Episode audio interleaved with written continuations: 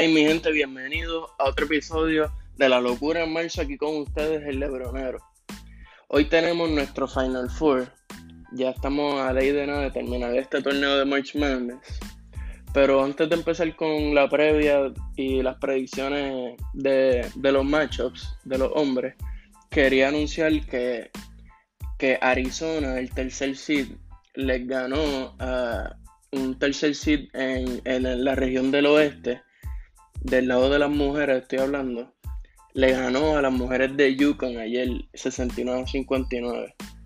Eh, obviamente es un gran offset ya que Yukon tiene 11 campeonatos y siempre tienen el mejor el mejor roster de, de jugadoras que hay siempre. Siempre, todos los años tienen los mejores jugadores.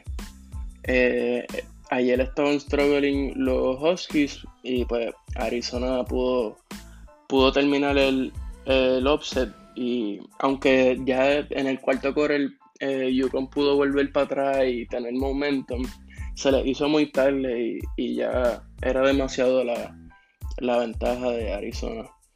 Y Arizona va a enfrentar a Stanford, que el número un el, primer seed que le ganó a, a South Carolina, también un primer seed que ellos, esos dos equipos con Yukon llevan siendo de los mejores, los mejores equipos toda la temporada. Eh, vemos este matchup de Arizona y Stanford. Y obviamente Stanford es el mejor equipo, pero Arizona acaba de hacer el offset. Eh, va a ser bien interesante verlo, ¿verdad? Porque siempre son tremendos juegos las de, las, de las mujeres. Eh, tenemos hoy nuestros matchups de, del Final Four del lado de los hombres. Empezamos hoy con Houston y Baylor. Baylor obviamente son el primer seed de su región. Eh, tienen, tienen una combinación de guards que en verdad nadie en la nación tiene cuatro guards que pueden jugar. O sea, son, son se pueden, pueden jugar sus mismas posiciones los cuatro y y pueden crear, tirar, pueden, pueden hacer todo ellos cuatro. Y tienen al Defensive Player, ¿sabes? De los que están votando muchos expertos para el Defensive Player of the Year en David Mitchell, que también es tremendo playmaker. Eh, tienen a Macy O'Teague, que es automático de triple, igual que Jared Butler. Y son una combinación de, de el equipo de Baylor, en verdad, se ve bien peligroso cuando vemos a los Cougars de Houston, eh, ellos tienen, no tienen una ofensa eficiente, buena ni nada, pero parte de su ofensiva es el, tremendo, El tremendo talento de offensive rebounding. Eh, ellos lo, ellos, eso es parte de su, de su estilo de juego. Ellos ganan por sus rebotes ofensivos. Cada juego que ellos ganan es porque cogieron eh, rebotes ofensivos en el clutch y en momentos cruciales. No tienen el equipo más grande, pero un equipo que sabe leer a dónde va la bola y, hasta sus guards son buenos reboteando la bola. están liderados por DeJohn Jarreau, que lleva siendo uno de los jugadores más, más cruciales de este torneo para cualquier equipo. Y también el otro dúo del, del backcourt es Quentin Grimes, que es tremendo tirador y y defiende, puede defender a quien sea uno para uno. Cuando vemos al, a este macho, pues en verdad yo pienso que va a ser low scoring porque Houston va obviamente a querer que sea un, juego que, o sea, que no se anoten muchos puntos porque ellos no son la mejor ofensa y no pueden correr con Baylor y no pueden meter la bola como Baylor. Eh, Baylor también puede defender al nivel, a un nivel bastante cerca del de Houston. Y por eso yo pienso que, lo, que Baylor este año va a avanzar al, juego de campeonato.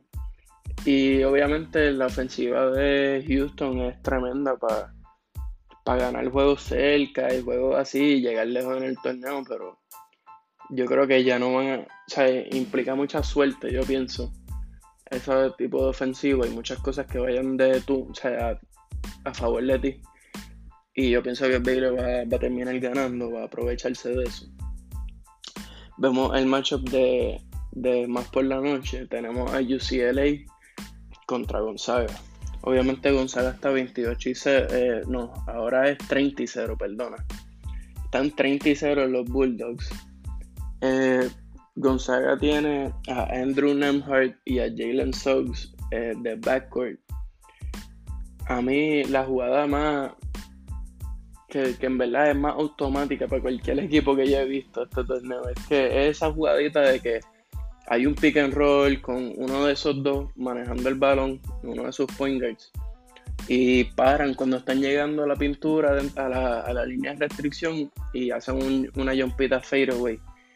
Eh, Gonzaga se pasa haciendo esa jugadita, siempre, la, siempre meten el tiro y, y hay muchas maneras de defender este, o necesitan muchas maneras de defender a este equipo porque ofensivamente ellos pueden hacer literalmente todo, excepto tener a, un monstruo abajo que, esté posteando, o sea, un jugador de 7 pies.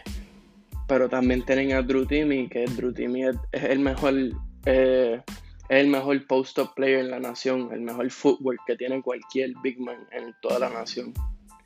Y, en verdad este equipo no, se, no hay forma de ganarle. Yo pienso que que en verdad para, para, tú ganarle ellos tienen que votar el juego y, el otro equipo tienen que tener un jugador que meta 40 puntos. Yo no sé cómo se puede ganar a este equipo de Gonzaga.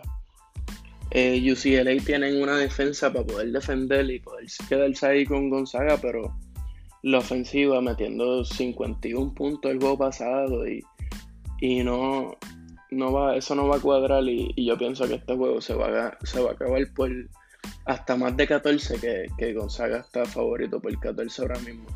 Yo cogería el over en ese jueguito porque Gonzaga está a otro nivel.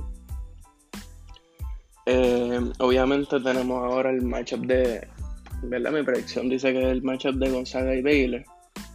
Y si se da ese matchup, pues yo, yo cogería a Baylor, ya que Baylor tiene más guards que, que pueden controlar el juego más y manejar el balón más.